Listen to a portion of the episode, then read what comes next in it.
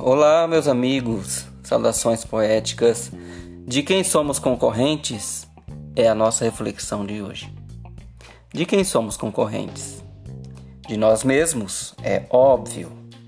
Não podemos nos comparar com ninguém, pois se assim fizermos, ou seremos engrandecidos, ou seremos humilhados.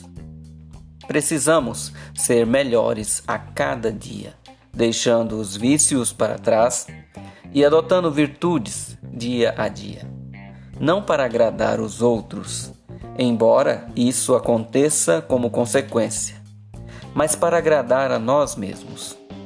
Nosso conhecimento e inteligência devem ser medidos utilizando-se de nós mesmos como referência.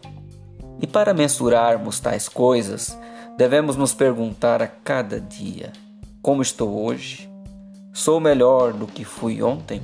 Aprendi algo novo? Desapeguei-me de alguma fraqueza? Estou mais sensível às coisas que me rodeiam?